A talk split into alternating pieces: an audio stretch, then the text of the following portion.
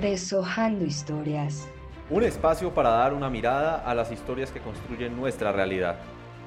Y que llegan a nosotros por el trabajo de los cronistas. Una producción de la materia de crónica.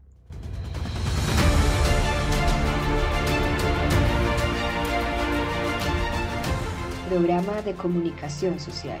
Facultad de Arte, Comunicación y Cultura. Periodismo Universitario de la Universitaria Agustiniana.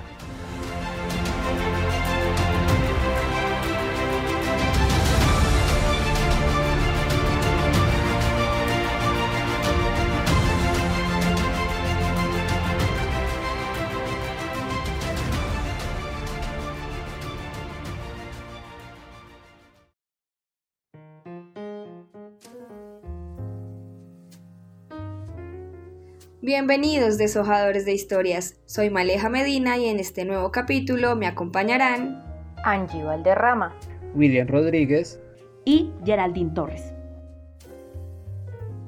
Bueno, entremos en materia porque este programa es cortico pero sustancioso.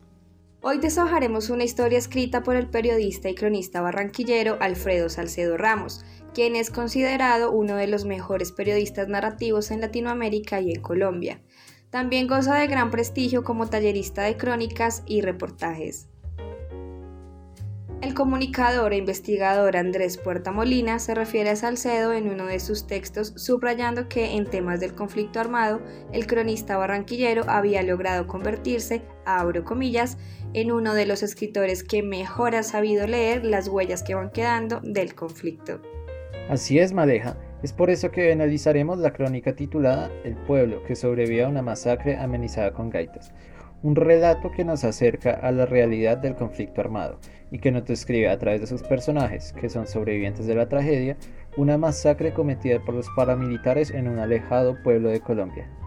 De entrada, el relato atrapa al lector con un suspenso épico, una descripción desgarradora de los vejámenes cometidos por los paramilitares, como arrancar orejas con cuchillos, matar con martillos y celebrar mientras degollaban a sus víctimas al ritmo de tambores y gaitas. Suspenso que se va desglosando a lo largo de la historia para que el lector conozca por qué sucedieron estos hechos. La ambientación de la historia se desarrolla en un pueblo llamado El Salado. Se encuentra ubicado en el departamento de Bolívar en la costa caribe colombiana. El marco de la historia se construye a comienzos del siglo XXI, cuando en Colombia se atraviesa una fuerte crisis con el conflicto armado, después del inicio del proceso de paz con el gobierno de Pastrana, y en el cual predominaban las confrontaciones entre las FARC, Fuerzas Armadas Revolucionarias de Colombia, y otras Fuerzas Armadas.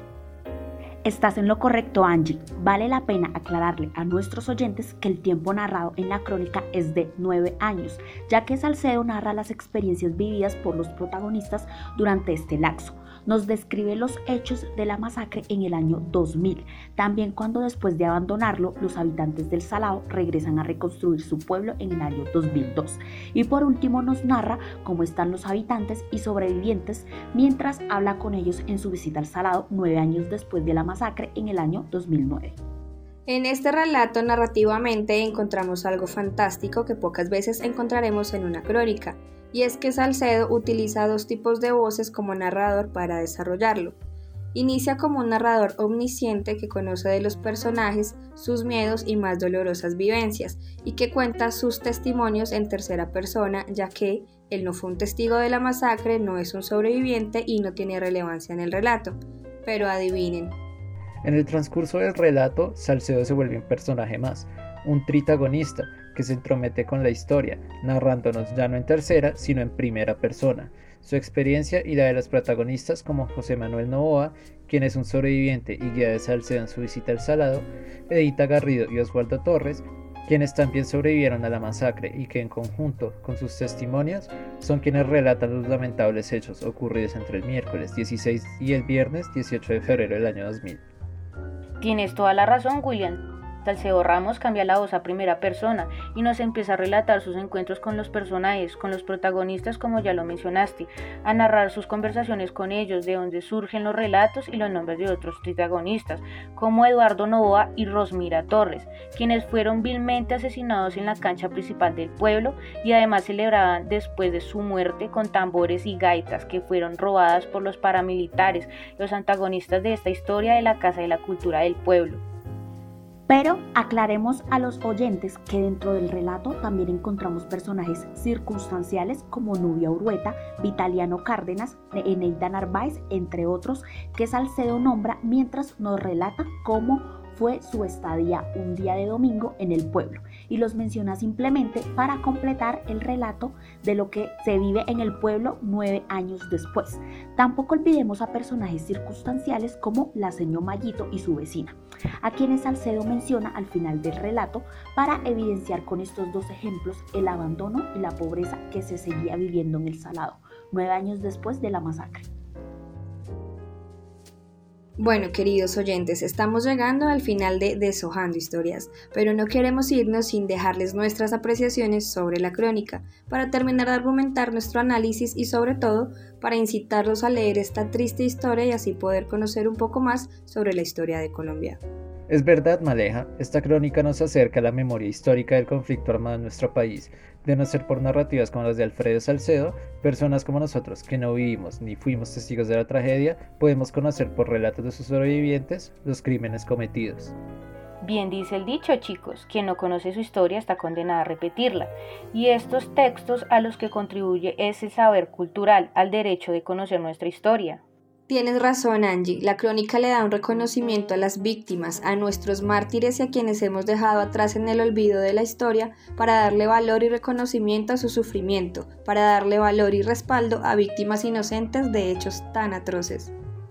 La manera en la que el autor cuenta la historia le aporta una visión más profunda a esta masacre y como el mismo autor dice, le da voz a un pueblo que de no haber sido por esta tragedia, muchas personas seguirían desconociendo.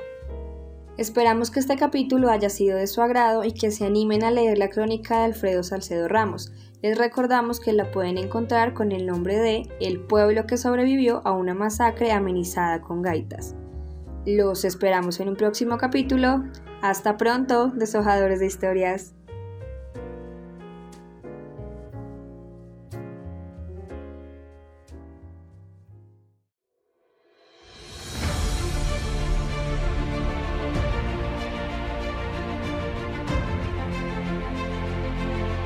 Deshojando historias. Un espacio para dar una mirada a las historias que construyen nuestra realidad. Y que llegan a nosotros por el trabajo de los cronistas. Una producción de la materia de crónica.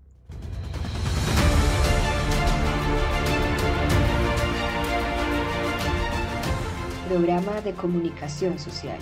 Facultad de Arte, Comunicación y Cultura periodismo universitario de la Universitaria Agustiniana.